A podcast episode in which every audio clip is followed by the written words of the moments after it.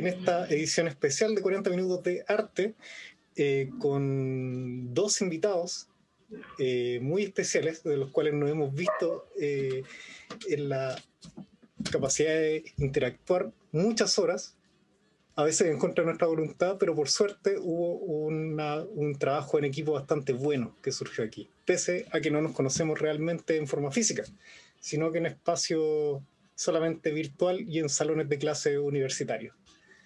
Eh, para los que no sabían, porque son pocos los datos que doy en este podcast de mi persona, yo estudio pedagogía y estos sujetos los conocí ahí. El capítulo de hoy básicamente trata de esas discusiones de pedagógicas que surgen eh, de repente con ciertos casos, ciertas problemáticas en el salón de clase. Y encontré pertinente este espacio porque se ha tratado básicamente eso, de enseñar sobre arte. En este caso, también mis compañeros aquí son artistas, así que se van a sumar y se van a presentar ellos en, esta, en este capítulo especial de 40 minutos de arte, directo desde los estudios radiofónicos de la Universidad Colo Colo. Así que, denle chiques, preséntense. Ya, estaba esperando a ver si quería el Javier primero. no, dale tú, dale tú a primero. soy todo un caballero. claro. Pero bueno, me presento. Eh, me llamo Amanda, soy estudiante de pedagogía, también salí eh, de la licenciatura en arte el año pasado. Me especializo más que nada en el arte textil, la ilustración, eh, la fotografía, me gusta harto. Y eso, actualmente cesante, trabajo haciendo encuadernaciones y también trabajo en haciendo talleres territoriales de pedagogía en un campamento en San Bernardo con una organización de profesores. Eso.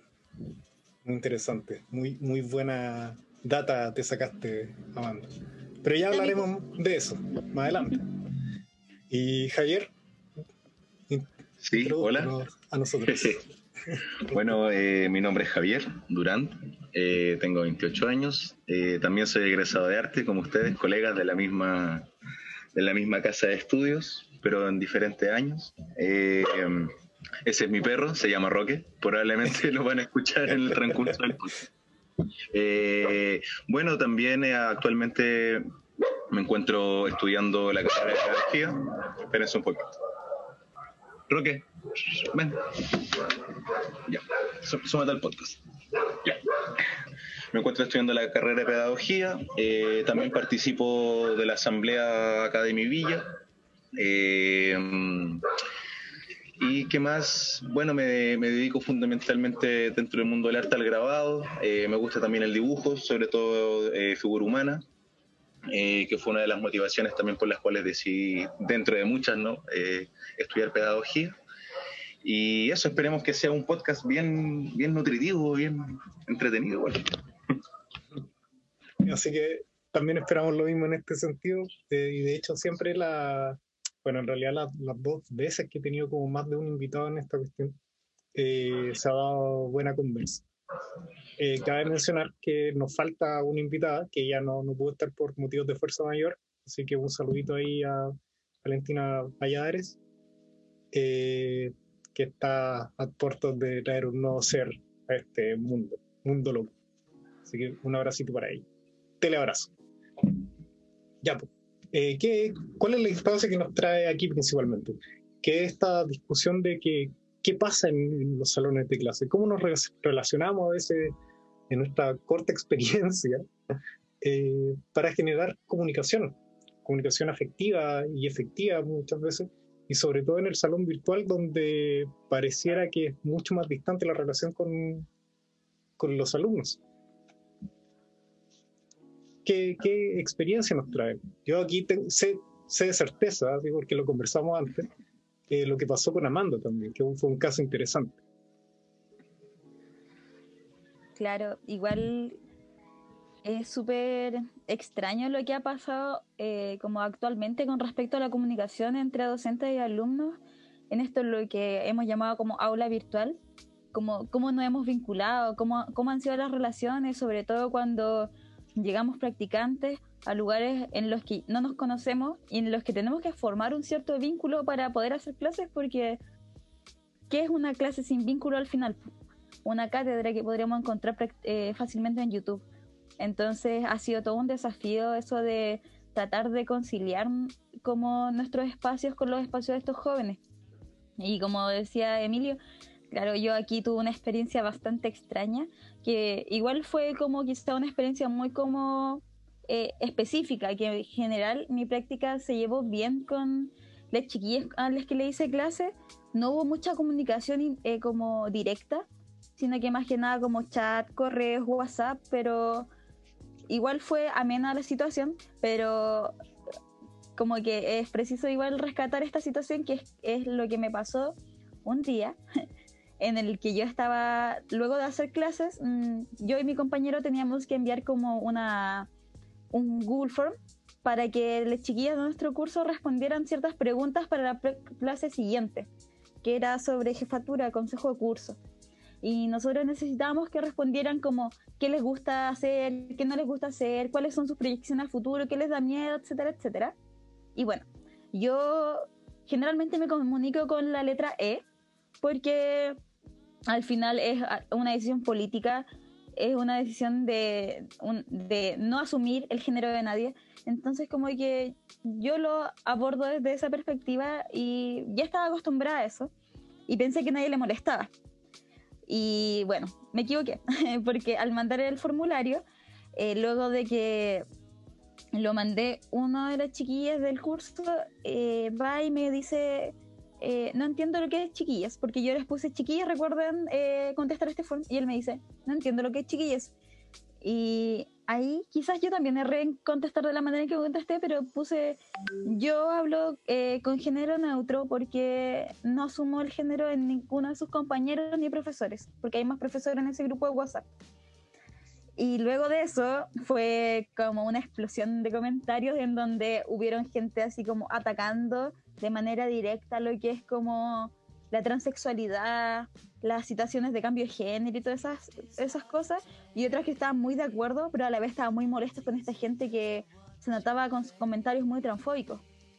Entonces, eh, hubo un lenguaje muy violento dentro de todo, donde se trataron de formas súper como impulsivas también, como decirles que eran, no sé, pues, sin cerebro, cosas así y que al final todo esto llevó a una situación en que el profesor jefe eliminó cierta gente, puso otras reglas dentro de, del grupo, pero tampoco se abordó mucho el tema del lenguaje inclusivo ni de los transgéneros, ni la gente no binaria, solamente como que si aquí no se habla, se habla en otras partes, como ustedes tienen que ser eh, empresarios, porque estoy en un colegio técnico eh, del área comercial.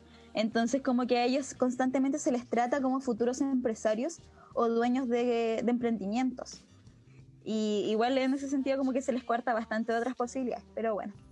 Luego de eso, eh, como que terminó la conversación en eso, eliminar gente y todo, y al día siguiente yo me meto a ver el formulario, a ver la respuesta de los chiquillos, y me doy cuenta de que había uno, yo dejé como la posibilidad que fuese anónimo también, y una de las respuestas era sobre la pregunta de ¿qué es lo que te da miedo en el futuro?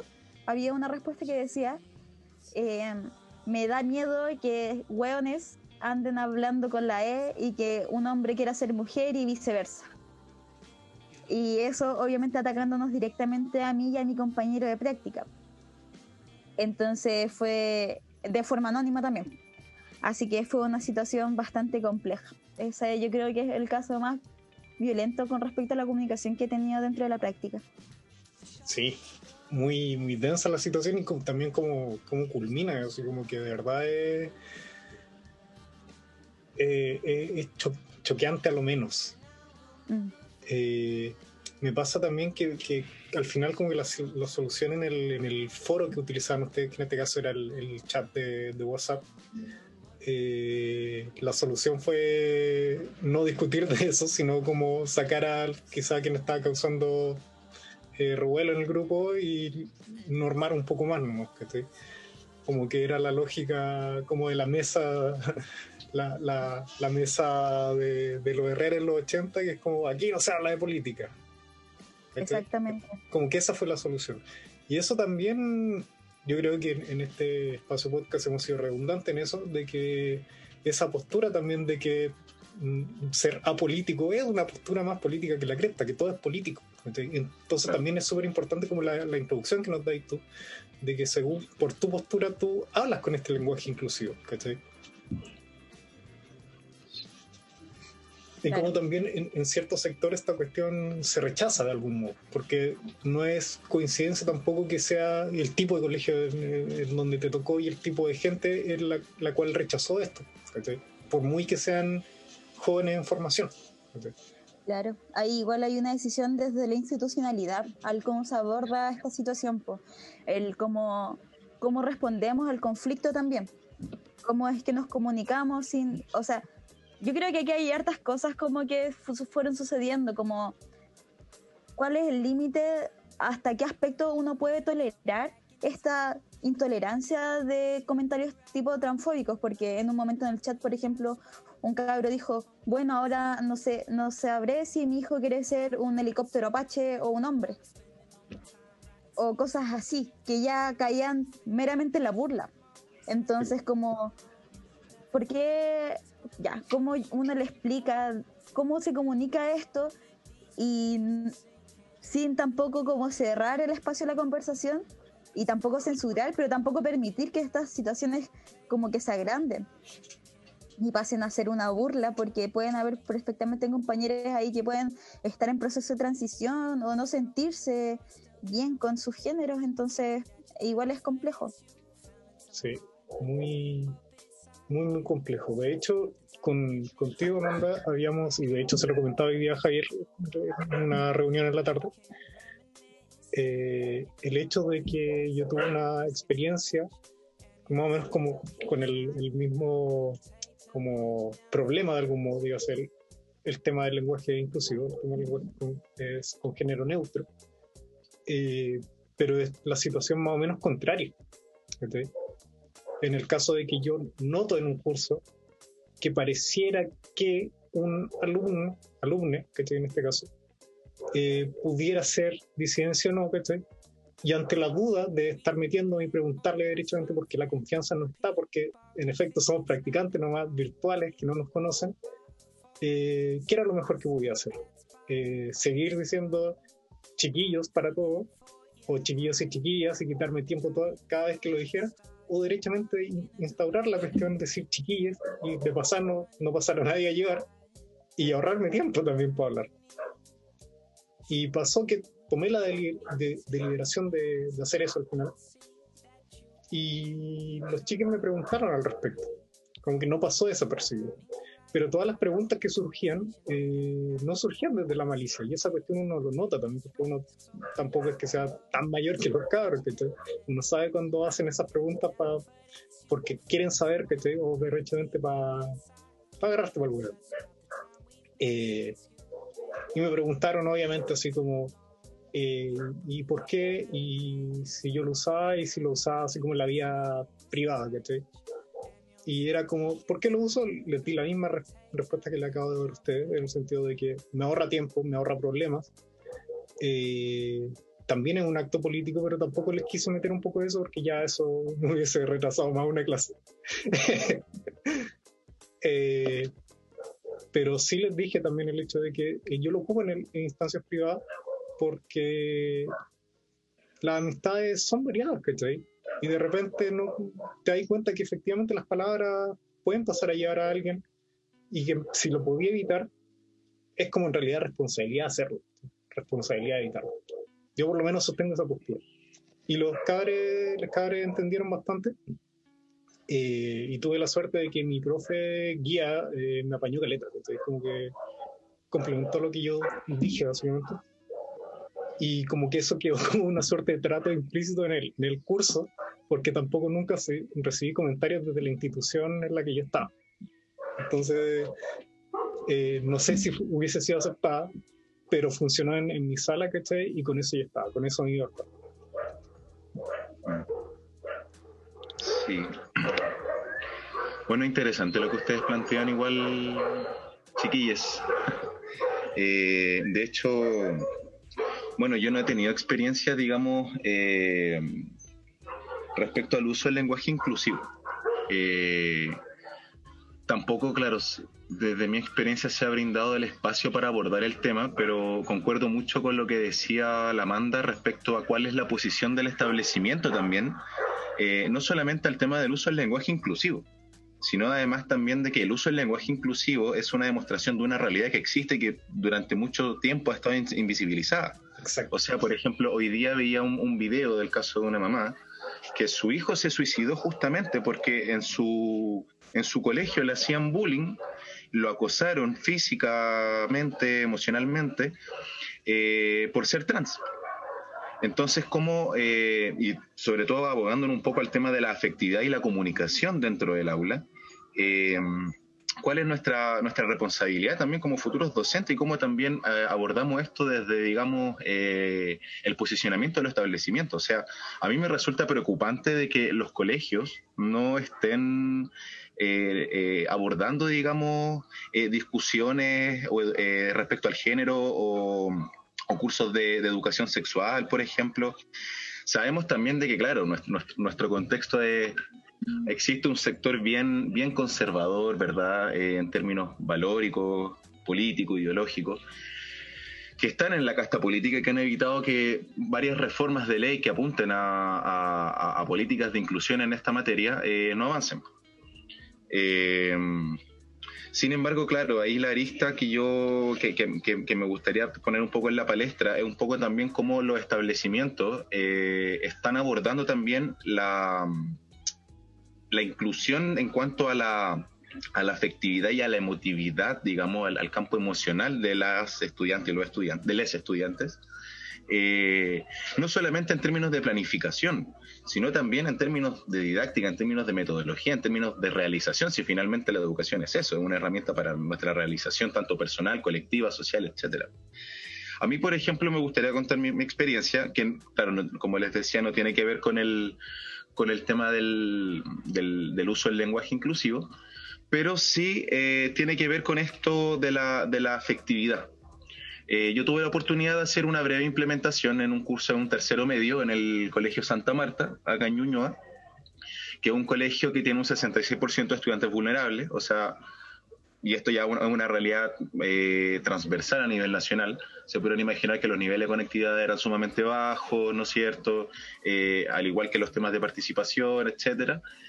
Y en esta actividad lo que se hizo fue un juego en donde a los chiquillos y a las chiquillas se les preguntaba respecto a su evaluación tanto como grupo curso personales y eh, respecto al, año de virtualidad y además respecto a, cómo ellos proyectaban también el, el, próximo año, cuáles serían sus desafíos. Y me llamó mucho la atención, por ejemplo, de que varias estudiantes me mencionaran el tema de, por ejemplo, no llorar por estrés, eh, que se han sentido sumamente agobiadas, agobiados, eh, que, hay muchas compañeras y compañeros que, tienen depresión, y que son elementos finalmente que dentro de nuestro sistema escolar quedan afuera, no, no, no, tienden a ser considerados porque además las características de nuestro sistema escolar son características sumamente mecanicistas, eh, sumamente instrumentalizadas, si bien se ha avanzado, eso es verdad, eh, sigue existiendo una lógica sumamente mecanicista de la forma en cómo entendemos la educación. Y pareciera ser de que solamente la racionalidad es aquello que tiene digamos, eh, la, relevancia dentro de, los espacios del aula y lo emocional queda afuera, cuando debiese ser al revés, ¿no? O sea, la afectividad es el piso en el cual nosotros, o sea, lo, que nos constituye como seres humanos finalmente. Primero somos seres emocionales y después somos seres racionales, creo yo. Entonces, eh, siguiendo con esa lógica, claro, yo me hago la pregunta, eh, que ¿cómo, cómo lo, eh, los estudiantes, ¿no es cierto?, viven esta afectividad en, la aula y nosotros como docentes también abordamos el, tema de la afectividad dentro del aula. ¿Cómo nosotros también abordamos, digamos, por ejemplo, el caso de que un estudiante tenga, no sé, pues problemas en su casa que le generen ciertos episodios de angustia y nosotros formamos parte de esa misma maquinaria. Entonces también, no sé, me gustaría como ponerlo ahí en la palestra de cuál es nuestra responsabilidad frente a eso. ¿Cuál es nuestro posicionamiento frente a eso? Sí, está, interesante y denso eso que, mencionaste respecto a, lo, a esta separación entre lo, lo lógico racional mecanicista ¿cachai? de la escuela versus a este lado olvidado de, de los sentir, ¿cachai? De los sentir. De hecho, en el, el capítulo 1 de, de, este podcast, Eh, hay una reflexión al respecto, eh, para que vayan a escucharlo los, los telescuchas. Eh, pero también, claro, eso me, me hacía pensar aquí mientras hablaba, de que nosotros efectivamente como docentes, o incluso asumiendo que somos artistas derechamente, somos sujetos que estamos encargados de la, de la comunicación. El profesor de, en el área que sea, así como de, ya de la weá, dígase mecánica cuántica que enseñe que estoy, o filosofía, eh, su pega es directamente comunicar, comunicar ideas, comunicar contenido, y la comunicación requiere de este grado afectivo para que llegue sino remitiéndome a lo que decía Amanda, si no te sentáis a YouTube a ver un seminario cualquiera. Entonces, súper interesante e importante ver que estas cuestiones que, que quizás más mecánicas, claro, puede que sean necesarias en algún nivel, pero esa máquina no se puede comer al, al sujeto al final. Claro. Igual en ese sentido es bien complejo porque, como tú decís, comunicar es parte de ser profesor y de hecho el, la afectividad se debe comunicar también. Onda, uno puede sentir muchas cosas, pero bueno, de ahí cómo se transmiten, generalmente el problema como de las relaciones sociales, en cuanto a cómo uno transmite la pena, cómo uno transmite la rabia, cómo uno transmite la frustración. Y en, esto, en este sentido, en la actualidad, ¿cómo transmitimos, por ejemplo, el llanto a través de una pantalla? O cómo transmitimos la angustia a de la pantalla? ¿Se puede acaso? ¿Se puede ser vulnerable en estas situaciones de reuniones virtuales? Es bien complejo pensarlo así porque al final, claro, como que a uno continuamente le enseñan cómo transmitir las emociones de una forma. Si tú estás triste, lloras, necesitas abrazos, por ejemplo, no sé. Si tienes rabia, lo expresas, saben que tengo rabia, no sé, se te sulfura la cara. Se nota desde la expresión corporal hasta la forma de hablar. Pero cuando todos esos factores no existen en estas situaciones virtuales, ¿cómo es que se pueden transmitir realmente estas situaciones para generar estos vínculos entre docente y, alumnos? Si no están las herramientas para transmitir. Y tampoco sé si tenemos como esa enseñanza sobre emocionalidad virtual. Podría que ser los emojis, no sé, es que igual es otro tipo de lenguaje también. Sí, pues. sí. Sí, y yo le, sí, sí tienes razón con eso. Y claro, yo le sumaría también de que existe también un prejuicio respecto a la manifestación y a la comunicación de nuestras emociones. Pareciera ser de que el estar bien significa no demostrar ningún tipo de emocionalidad, ningún tipo de afectividad. ¿Entiendes? Entonces, por ejemplo, no sé, un, estudiante que esté pasando por un episodio de depresión o de, o de angustia, el manifestar eso desde una, desde una lógica prejuiciosa, ¿verdad? Se lee, o, muchas, muchas veces como que lo tendemos a leer como una suerte de debilidad, por ejemplo. Y asumimos que eh, en, esta sociedad sumamente mercantilizada, neoliberal, ¿verdad? Hiperproductivista, ¿no es cierto? Eh, eso también tiende a quedar afuera. O sea, tenemos que asumirnos, ¿cierto? Como, como, ni siquiera como sujetos, casi como objetos productores eh, en donde la emocionalidad no cuenta, no vale. ¿Cachai? Entonces, yo creo que, y claro, y, eso llevándolo además a la, a la relación virtual, que, que, se ha presentado debido a este contexto de pandemia, se torna mucho más difícil y más complejo. Porque, por ejemplo, si un estudiante se nos, se nos presenta y nos dice, profe, sabe que siento angustia, la respuesta generalizada, me imagino, y creo que esto es así, de muchas y muchos docentes, es, pero usted tiene que responder a sus obligaciones. Todos pasamos por lo mismo. ¿Se fijan? Entonces, insisto nuevamente, esta tendencia a, esta a esta suerte de hipertecnificación, ¿verdad?, del, del, espacio escolar, eh, tiende a opacar eh, desarrollos más holísticos de cómo entendemos la educación. Por ejemplo, no sé, se me viene a, la mente eh, inclusive la administración de nuestros tiempos incluso. ¿Ya? O sea, el espacio escolar tiene una tecnificación del uso del tiempo tal que no nos da espacios para nosotros poder desempeñar nuestros tiempos libres, espacios del ocio, que son sumamente importantes y son relevantes para nuestra realización. Entonces, claro, eso por un lado con lo que, también lo, lo que decía la, la manda, digamos, cómo abordamos el tema de, destruir un poco el, tema de los prejuicios. dentro de actual, o sea, pleno siglo XXI, año 2020, si un estudiante manifiesta colectivamente que se siente de tal manera, eh, no me extrañaría que aún existieran compañeros que saltaran de su asiento y le dijeran, ah, maricón, ¿cachai? O, ah, no sé, niñita, qué sé yo, ¿cachai? Digamos, todo eso esos apelativos que se, que se ocupan eh, de forma despectiva, ¿no? Eh, cuando se trata, creo yo, justamente de lo contrario. Se trata justamente de darle espacio y darle relevancia, no solamente por un tema de, de salud, de, salud mental, de, salud mental, ¿no? Sino que además eh, como una rica experiencia pedagógica, como lo que tú decías, Emilio. Nosotros como profesores y como artistas comunicamos. somos la, en teoría la, la, evolución moderna de los sofistas, ¿no? Entonces, nuestro, nuestro rol eh, va por la comunicación, pero la comunicación no es solamente la transmisión racional de contenido o de un conocimiento específico. Es una transmisión del conocimiento de experiencias de vida que nos forman, que nos constituyen como sujetas, como sujetos, como seres humanos finalmente. Sí, eso me hizo mucho recordar. Eh, específicamente como que me hizo linkear dos cosas, una experiencia más o menos de hace como un año, una conversación que tuve, y otra que tuve hace muy poco en una clase en el taller de práctica de otros compañeros.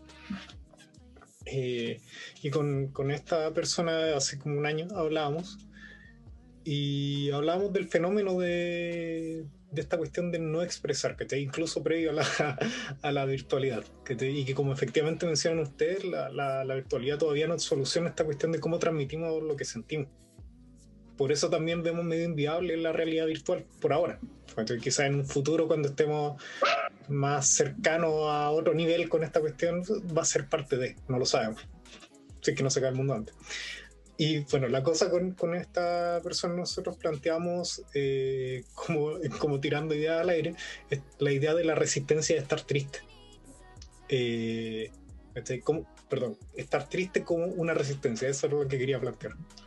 Y no se trataba de tener como una versión romántica de lo que es eh, tener pena, pero sí entender que no se puede estar feliz todo el tiempo y que hay más emociones y que hay una importancia en, expresar los malestares, en sociabilizar los malestares y eso permite, eh, la sociabilización de esto permite una sanación.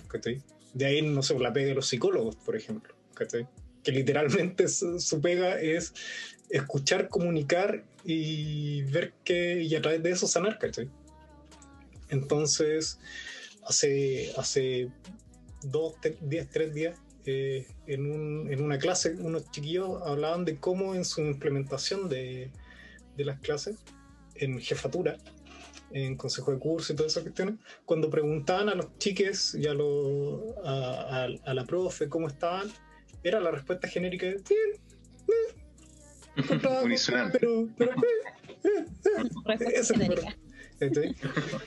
y ellos se cuestionaban, claro, y ellos se cuestionaban qué hicimos bien en cierto momento para que ese, esa respuesta de estamos bien cambiara a estamos estresados, estamos cansados, no nos sentimos bien.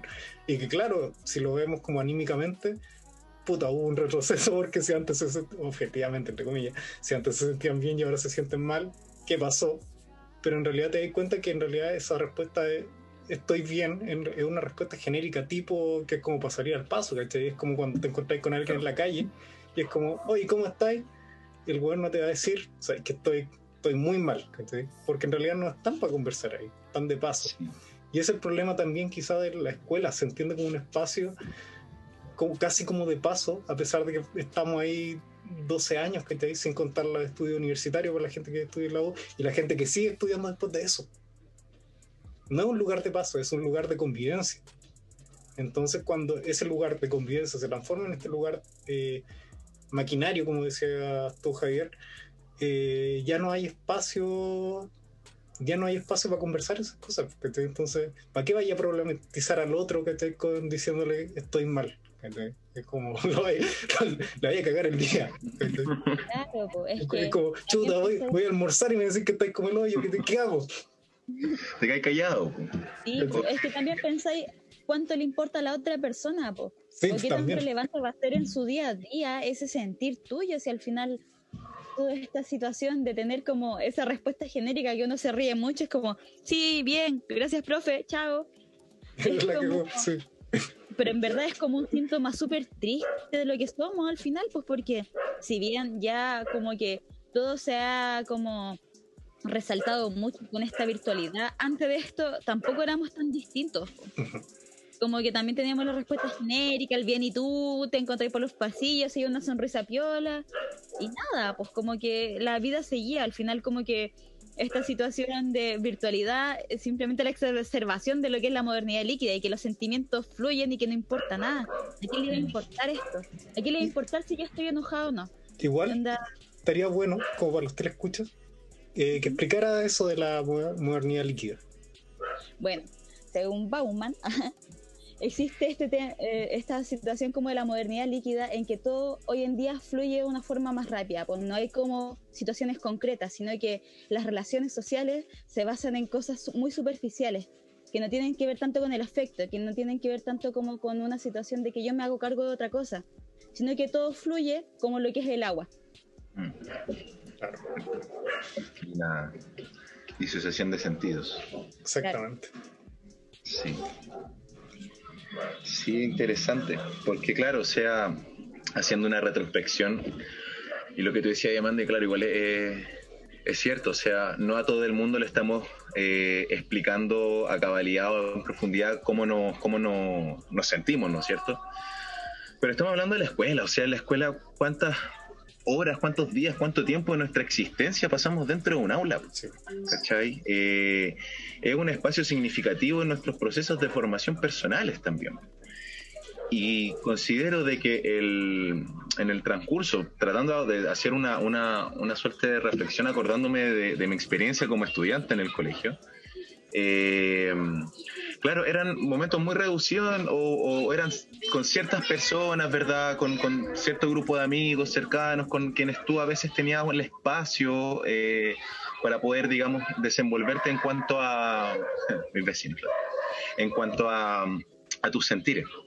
Eh, sin embargo, eh, también considero de que la, digamos, traer a la palestra en, términos pedagógicos el uso de la afectividad eh, como forma de manifestación no solamente de nuestros sentires, sino como forma, y lo que decía hace un momento, aunque suene, no, quiero caer, digamos, como en la misma lógica de la tecnificación, ¿no? Pero que, que, sea también, que sirva también como, como una herramienta de creación, de autoconocimiento y de conocimiento propio como de lo externo también, ¿no? Sobre todo también desde un, desde un campo donde la, la, la, afectividad es, es, tan relevante como el campo de la arte, por ejemplo, donde comunicamos muchas veces también nuestras emociones. ¿Qué ocurre también con ese miedo de los estudiantes y de las estudiantes al momento de, pararse frente a un, a, un, algo y manifestar, digamos, esa, eh, esos sentires, ¿no es cierto? Eh, por ejemplo, no sé, las clases de matemática. O sea, yo me acuerdo de que en todo el transcurso de, de, mi, de mi experiencia escolar, a mí me daba angustia las matemáticas sentía angustia, sentía miedo, ¿cachai? ¿Qué ocurre con eso? O sea, estamos formando a partir del, del, uso del miedo, del, del, de la amenaza, ¿no es cierto? Eh, del fracaso, ahí como citando un poco a, a Byung Chun Han, ¿no es cierto? esta, que ya no es la sociedad disciplinaria, sino que ahora nosotros somos los, los, somos quienes nos asumimos, ¿verdad? Como somos nuestros propios explotadores, ¿verdad? Claro. Eh, dejamos, digamos, eh, de lado justamente nuestra nuestra afectividad. ¿cachai? Y nos abogamos solamente al exitismo, eh, nos abogamos al, al, a la lógica del triunfar, ¿verdad? Del salir adelante, pero eso es solamente en términos lucrativos nomás, ¿cachai? Claro, de hecho, como que yo pensaba eh, al respecto de lo que estáis mencionando, es la baja de, que qué pasa con nosotros, que nosotros quizá ahora, teniendo cuantos veintitantos años, ¿cachai? Eh, estamos tratando de reformular, como por ejemplo, nuestras amistades, ¿cachai? En el, en el, así como tirando un ejemplo como biográfico, eh, yo con mis amigos del colegio, que es mi, mi grupito más cercano, eh, nos queremos mucho, ¿cachai? Todo, todo lo que implica la amistad, porque nos conocemos de toda la vida. Literalmente hay unos que nos conocemos como de los cinco años, ¿cachai? Entonces como que es mucho. Y recién ahora como que nuestra relación permite afectividad, ¿cachai? Afectividad como verbalizada. ¿cachai? Más allá de los pequeños gestitos, ¿cachai? Pero si no asumir, ¿cachai? Que te puedes parar y decirle a alguien, oye, ¿sabes qué? Te quiero, ¿cachai? Y no estar curado al respecto, ¿cachai? No decirlo como en esa lógica sino que demostrarlo día a día, ¿cachai? Y que lata que sea como en este momento no viniera de siempre, ¿cachai? Pero es porque la escuela tampoco se nos enseña, pese a que pasáis con esos sujetos 12 horas por día. Es que, claro, porque, perdón, iba a decir otra cosa.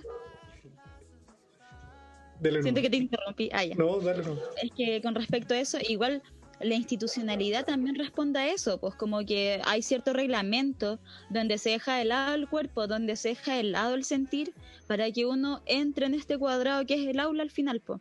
¿Cómo uno va a sentir frustración cuando no hay espacios para la frustración dentro de una clase normal, por ejemplo? Donde hay 45 minutos de ejercicio y otra, o sea, de teoría, por ejemplo, y los otros 45 de ejercicio pero dentro de esos 45 y 45 no hay ningún respirar o el cómo se sienten, qué piensan, más que el entendieron o no entendieron. Más allá de eso, claro, y, y dentro de todo eso existe una normativa con respecto a eso. O sea, aquí cuando alguien se pone a llorar en una sala, por ejemplo, yo recuerdo mucho en el colegio, la niña o el niño se iba para el baño. O si alguien se estaba muy enojado, lo echaban de la sala dentro de ese mismo espacio de aula no están esos momentos de afectividad porque no están dentro de lo que es como la construcción eh, como ética, podríamos decir, de lo que es como una de un, de un colegio, de una institución. Sí, de ahí volvimos, volvemos, perdón, de vuelta a, no sé, por tu caso, que es lo que pasó con el WhatsApp. No fue una muestra muy distinta a lo que tú decís, que así como hay un ser con una emocionalidad otra, que tampoco es necesariamente la, la emocionalidad constante, sino la del momento, y amerita tirarlo por fuera directamente. No hacerse cargo. Se le echó de la sala virtual, se le echó del grupo de WhatsApp. Claro. Es una violencia terrible. El futuro es hoy, violencia online. Eh, Entonces también lo que tomando, colgándome lo que decía el Javier también, que, que pasaba con, no sé, con matemáticas, que, aquí también tenemos el, rollo con los que no sabemos contar más allá de los dos que tenemos. Eh, pero claro, a mí me causaba matemática y geometría una angustia que yo le he sentido solamente cuando estoy muy nervioso para un examen en la universidad que estoy. Y es brigio saber que siendo tan niño tenía una ansiedad que es comparable a lo que debería sentir quizá, que en realidad no debería, pero que sientes en una situación de estrés muy grande. Y yo veo que estoy ahora las matemáticas y no es que me maneje, porque no me manejo, pero si me pasaran como ciertas cosas ahora, yo creo que la entendería mejor que cuando estaba chico y es porque ahora estoy más capacitado para entender un lenguaje más técnico y eso te habla inmediatamente a lo que eh, referíamos a la didáctica de las clases. Mm. Cuando una, hay una didáctica mecanizada que no está hecha también para enseñar, para transmitir, eh, es eso nomás, es información que está ahí, es data suelta. Y ahí es como volviendo a la idea de la manda, de nuevo, así como el seminario de YouTube. Para eso está el seminario de YouTube. Sí, sí. sí. Eh, Sí, yo creo que esto también es una, bueno, eh, todo conflicto, siento toda crisis, ¿no es cierto? Eh, abre puertas también, ¿verdad? Aplicando ahí la, el, esquema clásico de la dialéctica ante, ante, una tesis también se le antepone una antítesis, ¿no es cierto? Eh, sin embargo, claro, pienso de que eh, esto nos permite vislumbrar formas de cómo repensamos también, que ha sido algo que ha estado muy, muy presente en el transcurso del año, nuestro año académico, el tema de repensar la escuela, ¿verdad? Y yo considero que eh, uno de los puntos fundamentales eh, es el tema de la comprensión de la educación o la formación de una perspectiva holística desde la comprensión de que no solamente somos sujetos que responden de manera técnica ¿no es cierto? a, ciertas materias, ciertas tareas, sino que además, eh, y con lo que decía también la Amanda, eh, qué ocurre con los cuerpos, ¿verdad? En, el aula, o sea, cómo podemos seguir pensando que es viable un sistema en donde a un niño lo tenemos que tener sentado 90 minutos atendiendo una materia en la cual se aburre, ¿verdad? En la cual se frustra, en la cual le, puede generar eh, crisis de ansiedad, de angustia, depresión, etcétera. Eh, y no ocupamos tampoco no, o, no comprendemos eh, el, uso libre del cuerpo, ¿verdad? La expresión libre del cuerpo, como la expresión afectiva también, como, e insisto nuevamente en esto, eh, como herramientas pedagógicas, como herramientas de, de, formas de construir conocimiento finalmente. A eso quería llegar. Como también interpelar y, convocar, ¿verdad?, nuestra, nuestras emociones, eh, nos puede servir a nosotros como, futuros docentes para repensar también la escuela y sacarla también de esa tecnificación eh, a, los, pelados Foucault, ¿no es cierto? Que las escuelas son cárceles, ¿verdad? Son fábricas de reproducción de sujetos, etcétera. Bueno, eso por un lado. Eh, y por el otro, eh, voy a darle un poco más de vuelta a la idea. Y ahí, ahí vuelvo. pero, pero sí, efectivamente, porque te, me, me, hace reflexionar. Este trabajo es, muy traumático también, me hace recordar muchas cosas del colegio que uno no quiere recordar. Uf, sí. Como la, la, la competencia, ¿cachai? Así como que eso es lo que también hace que no que, que se agudicen las frustraciones de, de los cabros, ¿cachai? de que sabéis que hay otros que, que, probablemente se sienten frustrados y hay otros que no tanto, y que, pero que van a dudar igual, pese a ser tu amigo, pues, pese a ser tu igual, a ayudarte porque, chuta, esto es, una guerra, que es un campo de batalla al final. Y eso es el colegio, y eso no debería ser el, la educación. Esa es como la, la educación de, de, de, este sistema, así como capitalista, mercantil, neoliberal y todos los apelativos que se nos ocurran.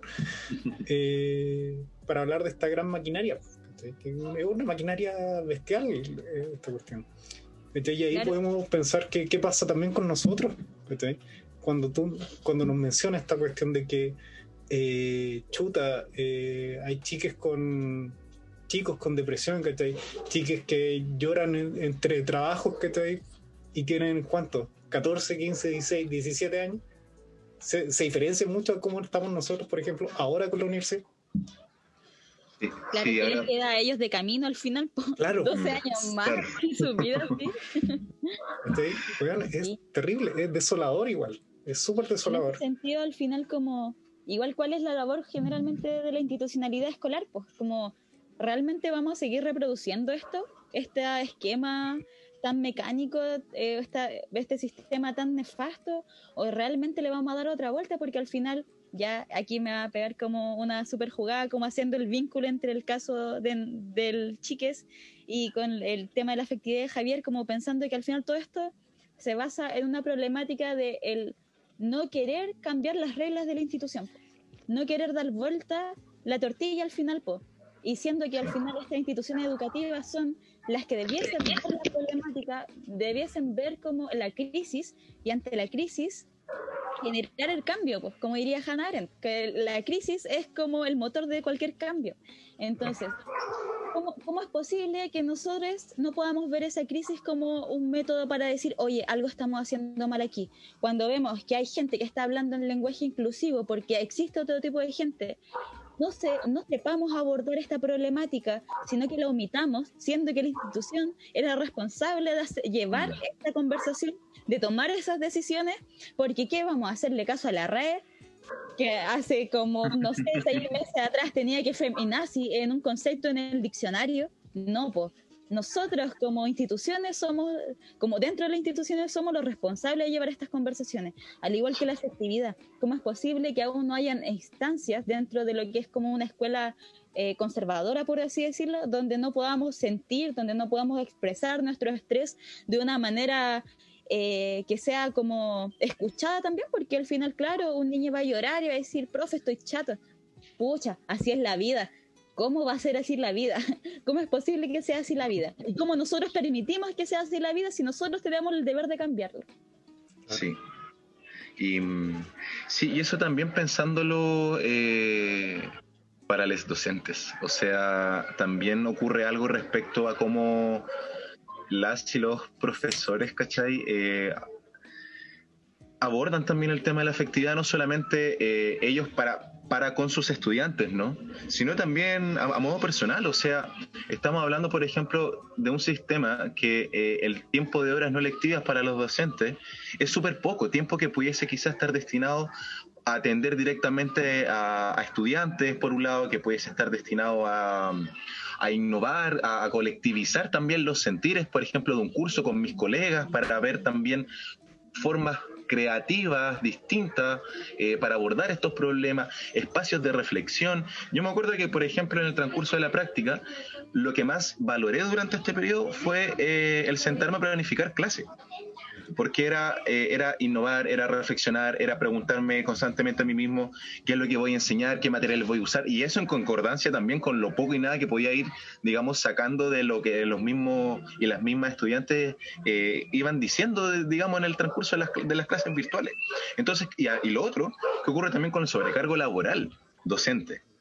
¿Qué ocurre, por ejemplo, con el sobreestrés, con el estrés que, que, muchas veces vivimos justamente eh, porque estos problemas no se abordan, porque haces el sistema y, el sistema no se toca?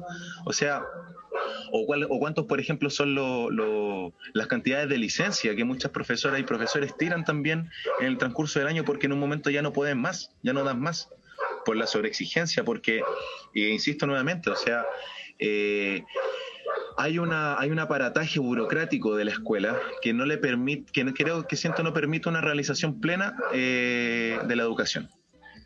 Eso por un lado.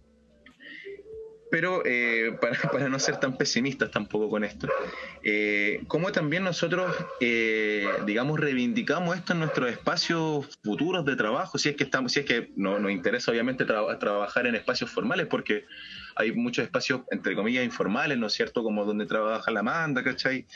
Eh, en donde se, se, construyen formas distintas de comprender la educación, donde las formas de relaciones son distintas, no es una estructura jerarquizada, ¿verdad? Eh, y en donde este, este tipo de, consideraciones en el plano afectivo tienen mayor, tienen una relevancia, la relevancia que, debiesen tener dentro del, del espacio escolar porque la escuela se defiende diciendo, para eso existe el psicólogo, ¿verdad? Para eso existen profesionales especializados para. Pero a ver, preguntémonos, ¿todos los espacios educativos tienen realmente asistencia psicológica? Y si es así, ¿son realmente espacios que le hacen sentido a la y los estudiantes, por ejemplo? Claro. Eso considerando además de que las relaciones sociales están mediadas por lo afectivo. Y como yo estoy de acuerdo en que, claro, nosotros no, somos constantes, no, tenemos un estado de ánimo constante, somos un carrusel, un vaivén de emociones constantemente. O sea, ayer yo pueda estar muy depresivo y no me quiero levantar de la cama y no quiero nada del mundo, hoy ya me levanto con, con otra percepción, con otra cuestión, ¿cachai? Pero es bueno también poder socializar eso para poder identificarlo y también trabajarlo de manera colectiva, obviamente si están las consideraciones, pero por ejemplo, si yo como docente no tengo un espacio propicio en la escuela para poder conversar con un estudiante que se sienta afligido, ¿cómo voy a poder ayudar a ese estudiante? ¿Cómo lo voy a poder guiar? ¿Cómo voy a poder hacer nexos quizás con su familia con, o con las personas que él o la estudiante determine pertinente para poder abordar también sus conflictos? ¿Cómo le damos voz finalmente a aquello que en la dinámica y en la lógica de la escuela no se le da? ¿Cachai? Entonces, por eso vuelvo a la, a la a la formación holística de la educación, a la comprensión de que la educación no es solamente algo mecánico, que no solamente por entregar un resultado concreto, objetivo, eh, tú estás logrando un proceso de aprendizaje. No. Sí, en ese sentido igual es súper importante lo que decís con respecto a, la situación como de que, claro, hay como eh, psicólogos, psicólogos, psicopedagogos dentro de las instituciones, pero ¿por qué nosotras igual tenemos que ser el causante de, de, esta depresión, de esta ansiedad. Entonces ahí cuando tú dices como una educación holística, una educación como quizá de otra forma organizada, podría no ser el causante de ello. Onda, yo creo que aquí todos nos hemos dado cuenta que, por ejemplo, la situación virtual nos ha traído mucha depresión, mucha angustia y todo, pero ¿por qué? La cuarentena, el encierro, la falta de efectividad, de comunicación y de, y de lazos. Onda, el estar solo involucra mucha tristeza, mucha angustia.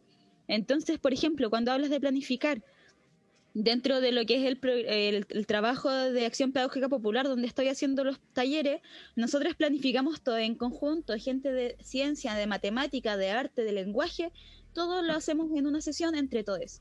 Y no hay diferencia entre áreas a menos que las chiquillas necesiten como avanzar por, por sus colegios, ¿cachai? Porque ellos sí necesitan como hacer sus guías de matemáticas, de lenguaje, y bueno, ahí les tenemos que enseñar de eso. Pero nuestras actividades como grupo las hacemos entre todos. Y ahí conectamos todo. Pues entonces al final es una educación dialógica, interdisciplinar, es la que al final yo al menos me siento totalmente realizada cuando estoy ahí. Pues se me va la depresión, se me va la pena, se me va todo porque me siento acompañada, porque siento que estoy siendo escuchada también y porque siento que los proyectos, también, por ejemplo, una, una pedagogía basada en proyectos, siempre da un, un sentir, da, o sea, perdón, da un sentido a lo que uno está haciendo. Cuando uno hace, estudia porque sí, teoriza porque sí y se va a las nubes, ¿cuánto tiempo más sabemos que, oye, ¿de qué me sirve esto? ¿Para qué estoy haciendo esta cuestión? Cuando trabajamos basado en proyecto, por ejemplo, ya tenemos un sentido colectivo, pues estamos formando lazo y a la vez estamos trabajando para, un, para algo en común. Entonces, ahí hay otros planteamientos de pedagogía en las que sí realmente estamos trabajando una, estamos trabajando por un propósito que es educarnos, pero a la vez estamos trabajando afectividad. Ah, está muy, muy lindo eso. Eh, y de hecho como que conecta mucho con lo que decía también el Javi, De, de esta cuestión de que el, momento que disfrutaba más era la, la planificación, ¿cachai? Y que en el caso tuyo también tu planificación para el trabajo colectivo que hacen eh, sea en conjunto, ¿cachai? Es entender la, la, la escuela, ¿cachai? Y la enseñar como otra cosa, ¿no? Como esta parcelación de ramos que hay que pasarla porque el currículum y porque sí, ¿cachai? Eh, en ese sentido, eh, a mí me pasaba, yo pensaba mucho cuando me tocaba planificar, que es el momento donde nosotros aterrizamos en nuestra, desde nuestra cabeza toda la parte ideológica que queremos meter en, el salón de, clase. Yo creo que también eso es importante, asumirse como ser político y ser ideológico, ¿cachai? No como una cuestión negativa, te dice al final, hagamos lo que hagamos, siempre vamos al, ser docente, nos van a mirar con una jerarquización distinta y vamos a ejercer, eh, ¿cómo se llama? Un cierto adoctrinamiento, querámoslo o no. Vamos a ejercer el poder. Claro, igual vamos a ejercer el poder igual, que lo hacemos todo el tiempo. Y, lo hacemos no necesariamente que en el salón de clase, que lo hacemos en nuestra casa, en la calle, etcétera, etcétera. Pero ¿cómo? Entonces, si vamos a, estar adoctrinando, por último, que seamos conscientes de ello y tratemos de mm. hacerlo de una forma que no sea dañina como siempre nos lo han hecho con nosotros, que Entonces también me, remontándome un poquito ahí también a lo que decía, no sé, la manda respecto a la RAE, eh, yo hace muy poquito estuve escribiendo un texto donde le tiraba caca un poco al fenómeno de la RAE porque lo encuentro gracioso, como patéticamente gracioso, mm. de que esta institución dedicada al lenguaje, a la, eh, en realidad lo que está haciendo es como el guardián del conocimiento impoluto, ¿cachai? Y eso está tratando de hacer con el lenguaje. Cuando el lenguaje es una cuestión que fluye, ¿cachai? Que es una cuestión que cambia, que muta caleta, ¿cachai? y que no es una institución. Mm. Porque la institución tiene esa cosa que funciona como una maquinaria y que impide cambios, que no puede ir tan rápido como la sociedad. Y en ese sentido, eh, el cambiar eh, la escuela que tenemos, que es una estructura, y decir como una estructura estructurada, estructurante, como diría el, el, un amigo dijo una vez que esa, expresión debería ser ilegal. Eh, pero que es una, una, estructura tan estructurada, que es tan parecida a lo militar, ¿cachai? Que es tan parecida a lo carcelario, estamos yendo a la foco también en ese sentido, ¿cachai? No puede ir tan rápido como avanza la sociedad, ¿cachai? Como avanzan los sujetos. Entonces, el cambio de una escuela tiene que ser una, una escuela que ya no sea bajo estas reglas. Esta estructura que controla y suprime todo todo lo otro. Esa, es Sí, y esa tecnificación justamente de la escuela, eh, y lo que decía también la Amanda, o sea, eh, te estoy usando de, de cita Amanda, pero en toda mi intervención. Eh, ¿Cómo se llama esto? Que logra finalmente, que claro, quizás sea un poco idealista lo que digo, pero también este, esta, esta jerarquía, ¿verdad? Esta hipertecnificación de la escuela hace justamente que eh, se le pierda el sentido del aprendizaje, que se le pierda el sentido del por qué conocer, cuando el conocimiento debe ser algo, algo, algo muy gratificante, algo muy rico, digamos, en nuestras vidas, ¿no es cierto? Que el aprender debe, debe ser desde la, desde la innovación y sea lo que sea lo que aprendamos. O sea, no sé, me, me, acuerdo como esta escena del, de la lengua de las mariposas, ¿cachai? Cuando el niñito le pregunta al profe sobre la lengua de las mariposas y el profe le explica en el aire libre, con una metodología distinta, obviamente. Pero claro, tiende a perderse también esa, ese sentido del, del, del, buscar y el querer aprender, ¿ya? Entonces, eh, esa disociación hace que finalmente la, escuela sea un, espacio que, no sé, o sea, yo cuando, cuando estudiaba en tercero o cuarto medio me, preguntaba, ¿para qué vengo? O sea, eh, y es un poco también lo que, lo, que hemos conversado como en el, en el, transcurso del año, ¿no? O sea, ¿por qué no... Eh, entender la formación y nuestro aprendizaje a partir de nuestros intereses, de nuestras inquietudes, de aquello que nos mueve, dar, brindar espacio en el, en el espacio, valga, la redundancia, brindar espacios en el espacio donde nos formamos para poder atender justamente eh, nuestras inquietudes, ¿cachai? Nuestros intereses, eh, aquello que nos mueve.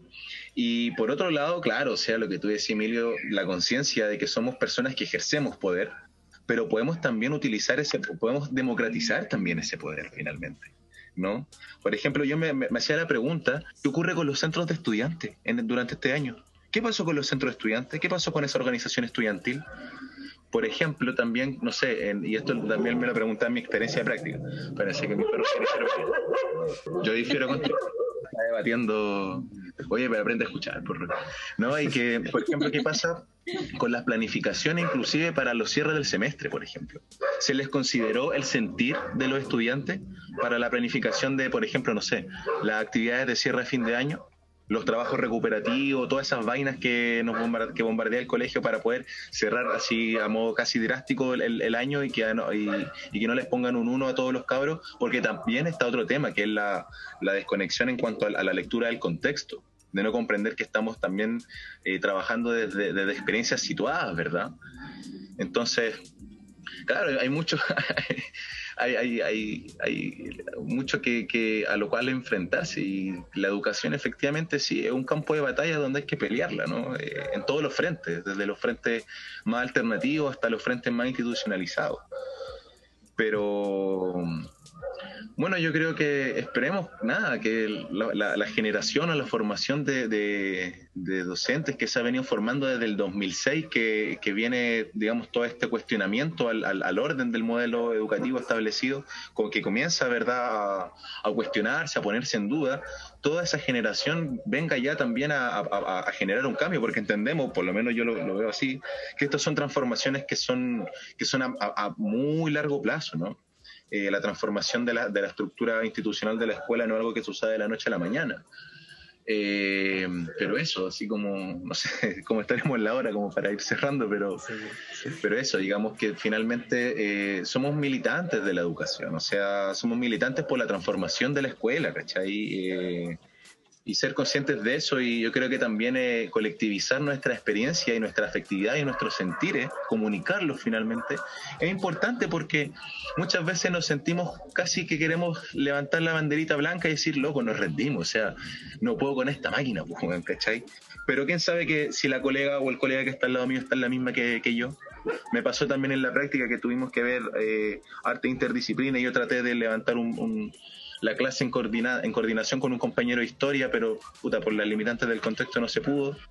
Eh, pero eso hay que socializarlo, o sea, tanto, tanto como docentes, entre nosotros, ¿verdad? Como para nuestros estudiantes y también recíprocamente, ¿cachai? Eh, brindarles también esa democratización del poder, ¿no? Eso. Mira, me hiciste acordarme de dos cositas que también las voy a ligar así como porque puedo.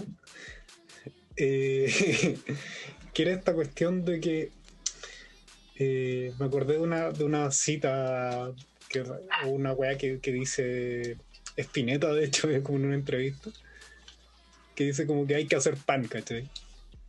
Eh, y se refiere un poquito a esta cuestión de que las cosas no son como inmediatas, ¿cachai? Como que de repente implican pega y implica hacerla tranquilo y saber que la cuestión demora, ¿cachai?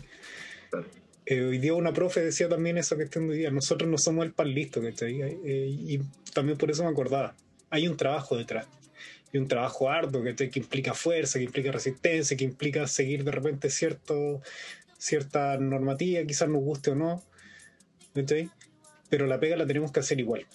Y me acordaba también a, respecto de esa cuestión de tomarse el tiempo, de que hace una semana creo que fue, Amanda, me corriges, que fue como el último, la última sesión de un ciclo de conversatorios que, que tenían en el comité de pedagogía, que fueron como tres o cuatro que se hicieron, muy buenos por lo demás, y donde hablaba un poquito de esta cuestión también, de que eh, nos estamos enfrentando a una pega que es inmensa, que, que solo no la vamos a hacer. Necesitamos ayuda y colaboración de todos los docentes en este sentido que podamos. Eh, y saber que, que, si bien esta cuestión es una pega así como titánica, eh, tener la esperanza de que la cuestión puede cambiar, ¿cachai? En algún momento, ¿cachai? Así como, como que se, si todas es como en bichos, ¿cachai? Como si todas las hormigas trabajan juntos igual, puede que te claro. el saltamonte, ¿cachai? Claro. Sí, y en ese sentido igual, así como también para concluir algo, que pienso que igual todas estas cosas que hemos estado hablando es súper cuático porque uno como que salta de lo que es como la realidad y la realidad virtual. Como que estamos ahí en estos dos mundos que son súper distintos pero funcionan a la misma vez, entonces como un poco como lo que es Hannah Montana.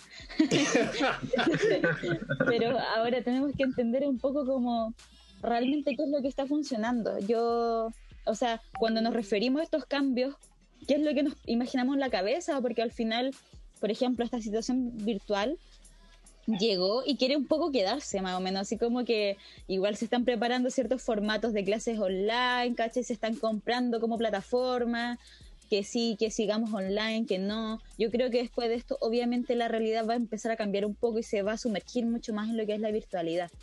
Ahora bien, cuando nosotros, por ejemplo, hablamos de estos cambios, hablamos de otros tipos de pedagogía, otras situaciones de lazos, de efectividad, yo creo que aquí todo es como que estamos un poco pensando en lo que es como el lazo físico, el presencial, ¿caché? El, estar unos con otros. Entonces yo pienso, sinceramente, y, y lo pienso constantemente también, es como pelear esta situación eh, como presencial, pues, pelear el que no nos quiten esta presencialidad, esta efectividad, mm. es el vincularnos. al final, claro, eh, obviamente la tecnología siempre va a ser una herramienta que nos va a facilitar muchas cosas, pero si nosotros estamos constantemente pasivo ante este cambio, es como, como ha pasado constantemente en la universidad, como, bueno, no están cobrando todo el arancel, ¿qué le vamos a hacer? Pues? Bueno, las prácticas van a ser totalmente online, ¿qué le vamos a hacer? Bueno, tenemos que inventar casos para hacer nuestras clases de todos los ramos, bueno, ¿qué le vamos a hacer? Pues? Y seguimos así hasta que tengamos nuestro título virtual. Y bueno, ¿qué le vamos a hacer? Pues? Y creo que hay, no podemos seguir como pasivos hasta ante esta situación de realidad que no es viable en esta como en este en esta realidad como Chile. No es viable en los colegios en los que estamos haciendo clases no es viable en estas universidades tan precarias no es viable en ninguno de los sentidos ni humanos ni prácticos como técnicos académicos. No no estamos preparadas para ello y no podemos de un día para otro hacer todas las cosas como si fueran virtuales y como si estuviesen funcionando porque sabemos que no están funcionando. Y ante eso yo creo que la pelea es constantemente exigir eh, estas cosas, más allá también de, la pandemia, obviamente, que entendemos que es, una situación que va más allá en las cosas que queramos o no hacer, también hay una situación política bien rara ahí. Y que, bueno, vemos que hay cosas como abiertas, como son las discotecas, por ejemplo, los restaurantes, pero aún las instituciones escolares, educativas, museos, eh, centros culturales no están abiertos. Entonces, ¿qué pasa ahí? Yo creo que eso es meramente político. Entonces, como que, ¿qué pasa? ¿Qué, qué, qué estamos haciendo por ello? Como decía Javier antes, ¿dónde están, por ejemplo, eh, los movimientos estudiantiles? ¿Dónde está la organización docente con respecto a las situaciones de las niñas, de la explotación laboral docente? ¿Dónde estamos? Estamos en la virtualidad haciendo propaganda virtual. Y como hemos visto, la afectividad, los lazos, el conflicto, no llega a ningún lado dentro de la virtualidad porque es una situación no material, es una situación líquida que va a pasar de un rato a otro y no va, y no va a llegar a, nada. De hecho, antes de ayer vi una publicación en Instagram que era súper buena que decía así como, basta de que la Junaed Sodexo sea hasta diciembre que todas las, personas que más lo necesitan, que son las personas de universidades públicas, tienen clases generalmente hasta noviembre, y que se necesita esa plata para muchas personas, que es un solvento real. Entonces, y dije, uy, qué buena esta cuestión, voy a darle compartir. Y, después como que dije, uy, pero ¿qué, le va a importar a Junaer Sodexo que yo comparte esta publicación? Como que después me metí como a la publicación original y vi que tenía como mil, mil, o sea, como compartidos. es como, esto no es nada, esto no va a llevar a nada. como que solo me quedé con las ganas de que mi Junaer sea este enero. Y eso pasa con todo al final, pues como que queremos hacer este cambio, queremos hacer eh, una educación mucho más como amena, mucho más compartida, mucho más colectiva. Queremos que la universidad sea distinta, pero si estamos en estas pantallas es casi imposible. Sí, muy de acuerdo. Tu eso, Sí, salir de, ese conformismo. Igual yo creo que. ya Ah, dale, dale. No, no, no. Una frase nomás que siempre, siempre la repito porque me gusta mucho. Eh, que, o sea, ¿cómo era? Pensemos con el pesimismo de la razón, pero actuemos con el optimismo de la voluntad. Exactamente. Me quedo con eso. Muy bueno. me quedo con eso. Recordar. el mantra de cada día. como recordar, yo, yo pensé en Star Wars. Era como la, las rebeliones se, se, construyen con esperanza. un poquito, un poquito de eso. Eh, yo creo que como ya estamos como bien en el tiempo que estoy pasado ya un poquito de, la hora, los 40 minutos por el poto ya superados. 10 eh, minutos también nos con eso. así que démosle, yo creo que con, antes que todo, así con breves reflexiones respecto a qué tesoros pueden encontrar también o encontrar en su, en su instancia enseñando. Que ustedes les digan, así o les den a tipos de, esta esperanza. Bueno, yo me quedo con siempre eh, apelar y abogar a, construir espacios dialógicos, eh, tratar de transmitir también eh, la horizontalidad como forma de relación social destruir estos prejuicios de los que hablábamos en un momento respecto a la, manifestación de lo afectivo, de lo emocional. Eh, abogar a eso siempre. Y bueno, todo sistema es partero de, su, verdugo, por así decirlo, ¿no? Eh, siento que la, la, la, vida no es algo que, que, no, que no cambie, que no, que no mute, que no se transforme, o sea, está todo en constante transformación. Y bajo esa lógica yo siento de que mientras exista resistencia, efectivamente, aunque hablándome de Star Wars, pero mientras exista resistencia y, e, e, y disconformidad, y crítica y reflexión y que esa crítica, esa reflexión, esa conformidad se transmita, se construya, que se, que se, colective, que se colectivice, que se socialice, eh, estaremos dando un pasito más. Pero lamentablemente, bueno, no sé si lamentablemente, pero como diría por ahí alguien, eh, esto se avanza un pasito adelante y dos pasitos hacia atrás. Así que solamente quedarme con eso. Eh, tanto a modo personal como también fortalecer la colectividad de lo que significa la, educación. Me quedaría con eso brevemente, como para no redundar más, digo. ¿Tu Amanda? Bueno, yo pensando como lo que fue mi práctica virtual y toda esta conversación, quizás también yo me quedaría más que nada con los espacios de ocio, me quedaría con los espacios de meme, me quedaría con los espacios donde sí pude sentir realmente una conexión con los cabros con los que pude hacer clases dentro de lo poco que fue. Creo que esos espacios de ocio son eh, como el espacio perfecto para generar también vínculos. Dentro de todo lo que haya la institucionalidad y los reglamentos de esto y todos los protocolos que nos ha inventado para ser profesores, yo creo que el salirse un poco también, como decía Javier, de esta verticalidad y llegar a la horizontalidad, sentir como que ese cabre es igual de Lole que yo y que, y que ambos podemos hablar de música, de película, de estrés, de pena, eh, y que al final eso genera lazos. Y el ser humano también, pues el no sentirse tan profe muchas veces en el mal sentido quizás, pues sino que sentirse humano, tan humano como ese niño. Y ahí, ahí yo me quedo, pues en que esos momentos de ociosidad pasen a la institución de una buena forma, porque tanto recreo de 15 minutos que no sirven para nada, sino que espacios reales de conversación, de comilonas, de eventos culturales, de, de, pedagogías por objetivo, que yo soy eh, muy creyente de esa situación, del tener un objetivo en común y, y llegar a él es una forma tan bella de generar lazos porque al final hay algo por qué trabajar juntos. Y también, bueno, recuerdo mucho un amigo mío que también estudió arte y me decía firmemente que él creía mucho que los espacios de cultura siempre se generaban en las fiestas. La gente curada tocando música. Es ahí el espacio del arte. Y bueno, aquí obviamente no nos vamos a poder curar con nuestros eh, estudiantes, pero sí generar lazos dentro de estos espacios de ocio. Desde la cultura, desde la música, el bailoteo, la comilona, son los espacios que uno realmente puede ser humano. Exactamente. Me recordaba a Baudelaire. Nos embriagamos con la que sea. Baudelaire era parece. No Igual me quedo con una reflexión parecida a la de la Amanda, Que el hecho de que me quedó clarísimo que los chiques sienten igual que uno. Que los malestares que yo siento, ellos en sus cuerpos pequeños, que los sienten igual. Y que ese malestar no los podemos pasar por alto.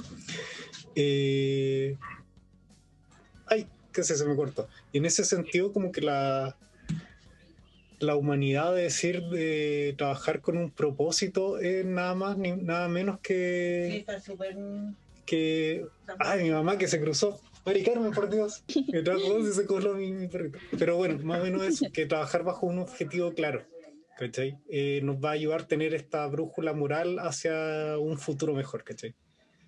hacia crear sujetos eh, nobles, buenos, que sientan y que comprendan a lo otro. Y eso para mí es importantísimo. Ahora, si este final último es el socialismo bailable, mejor, que te pero... Sería genial. Claro, socialismo con milona bailable. Evento. Evento. Y eso, así que con esto yo creo que ya finalizaríamos el programa no nos perdamos, estamos en la misma frontera, no nos perdamos. Sí, exactamente. Si estamos remando todos para el mismo lado, que sean en el mismo bote, no que sean en, botecitos separados. Va a ser más fácil el trabajo. Así que con eso yo creo que terminamos el capítulo. Estuvo interesante. No se trató de recomendaciones per se como el resto de los capítulos, pero sí, vaya que hubo reflexiones eh, muy nutritivas. Y eso, un abrazo a ustedes dos, gracias por, por estar aquí. Eh, y ahora me, voy a retirar a hacer más trabajo porque la máquina no para, lamentablemente. Como es la misma. Pese, a todas nuestras reflexiones, la máquina no para todavía, pero ya, ya la cambiaremos de a poquito. Teorizar, teorizar, luego trabajar. Exacto. lo dejamos hasta aquí. Besitos, besitos, chao, chao. Y un abrazo, para todos.